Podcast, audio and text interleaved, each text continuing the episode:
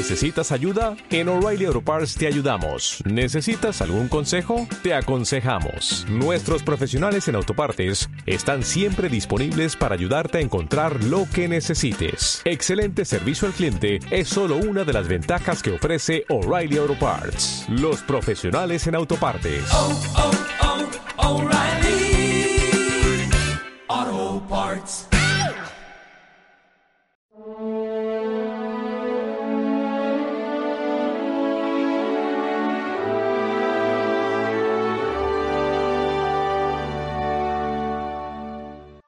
Jesús nacerá de María desposada con José, hijo de David. Comienza hoy la octava de Navidad. Contando con el día de hoy son ocho días para que ya suceda el acontecimiento más importante de la historia de la humanidad, y es que Dios toma la carne humana, Dios hace uno de nosotros, viene a ser uno de los nuestros. Pero fijaos, la Iglesia a partir de hoy nos pide que miremos de un modo especial a la Virgen María. De hecho, en muchos lugares se celebraría, no se puede porque es domingo, se celebra o la Virgen de la Esperanza, la Virgen de la O, también se llamaba hasta la fiesta de hoy la expectación del parto, porque de algún modo la Iglesia nos invita a meternos dentro del corazón de la Virgen y a preguntarle, Madre, estos días en los que ya probablemente ella se puso en camino a Belén, habría salido ya el edicto, ella vivía tan confortablemente en Nazaret, pero llega un edicto, la verdad es que la providencia siempre hace que al final hasta incluso las cosas malas sean para el bien, y ella entonces, ¿qué sentimientos tendría en su corazón? ¿Cómo querría esperar la llegada del Mesías? ¿Qué cosas le diría ella a Jesús? Claro, claro, la vida se puede vivir desde una perspectiva puramente material, bueno, pero nosotros queremos vivirla desde una perspectiva puramente o no solamente material, sino también, además, espiritual.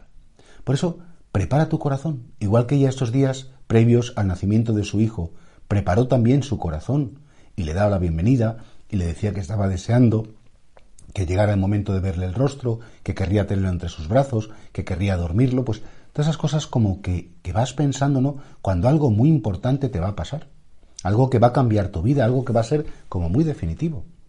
Si nosotros realmente tomáramos en serio las celebraciones de los misterios que vamos a vivir en unos días y nos diéramos cuenta que en lo espiritual también nos podría cambiar la vida.